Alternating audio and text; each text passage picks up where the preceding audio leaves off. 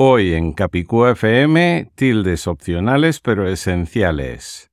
Esa, este, aquella, aquel y solo. Gracias por sintonizar Capicúa FM. Gracias por sintonizar Capicúa FM. No importa que digas gracias. O gracias. No importa que digas sintonizar. O sintonizar. Zapatos. O zapatos. Efervescente. O efervescente. Es tu idioma. Es mi idioma. Es, nuestro, idioma.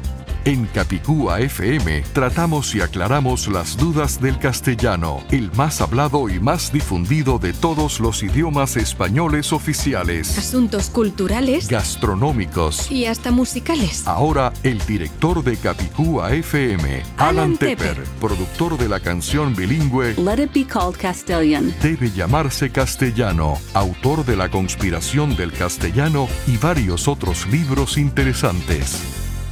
Gracias, querido oyente, por acompañarnos en Capicú FM, parte de la cadena Tecnotour. Te saluda Alan Tepper. Efectivamente, en el episodio 84 trataremos algunas palabras que llevan tildes opcionales pero esenciales, tales como solo, esa, este, aquella y aquel. Este episodio de Capicú FM nos llega en parte por nuestros auspiciadores el restaurante y bar Milos en Gabletes Coralinos, Miami, Florida.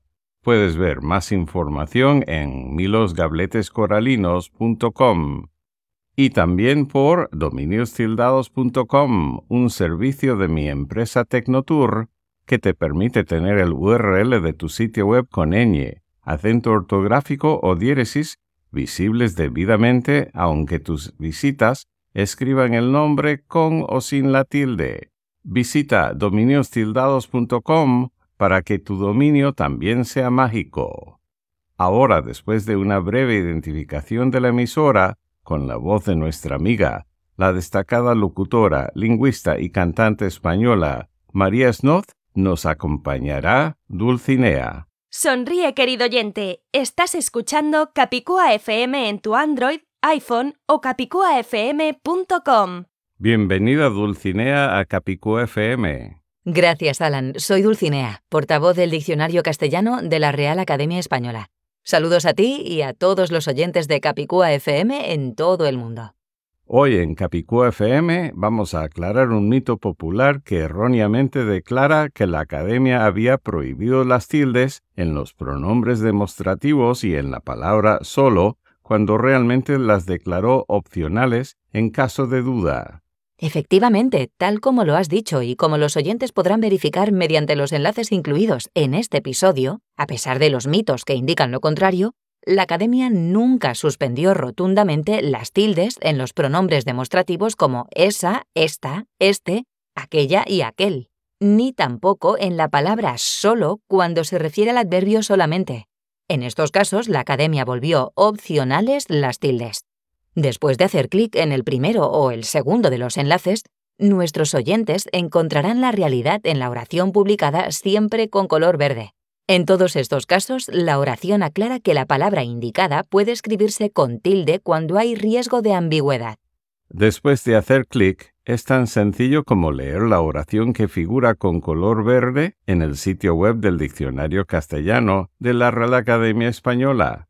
Así es, Alan. El secreto está en buscar y leer la oración escrita en color verde en el sitio web del Diccionario Castellano de la Real Academia. Hay enlaces a esas páginas en este episodio en el sitio web de capicuafm.com.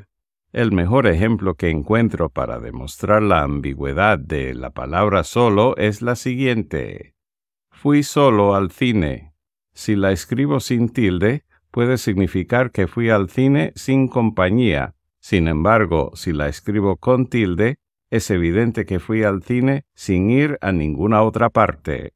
Tienes razón, Alan. Es muy ambigua esa oración al escribir la palabra solo sin tilde.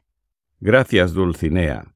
Ahora, para los primeros cinco oyentes de Capicú FM en dejar su opinión grabada según las instrucciones que figuran en capicufm.com, voy a regalar el nuevo audiolibro La conspiración del castellano.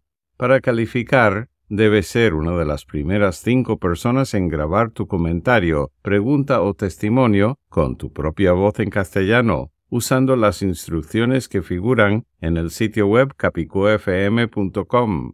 Te agradeceré si mencionas tu nombre, nacionalidad y país de residencia actual al grabar tu mensaje para luego reproducirlo al aire en Capicú FM. Para aquellos tímidos que no quieran hacer testimonio y prefieran pagar por el audiolibro, que visiten laconspiraciondelcastellano.com, donde ya se ofrecen todas las versiones, el libro impreso, el libro electrónico y el audiolibro. A mí me encanta ayudar a mis colegas autores a editar, publicar, transformar o distribuir sus libros. De hecho, ya lo he hecho con autoras y autores de Alemania, Colombia, Cuba, España, Estados Unidos, Guatemala, Honduras, México, la República Dominicana y Venezuela. Si quieres ayuda con el tuyo, contáctame vía el sitio web capicufm.com. Capicúa FM. Hasta el próximo episodio de Capicúa FM, soy Alan Tepper, con nuestra sede perpetua en capicufm.com. Viva el castellano, viva la diversidad lingüística española, un patrimonio cultural garantizado por el artículo 3 de la Constitución española de 1978. Abajo con el encubrimiento.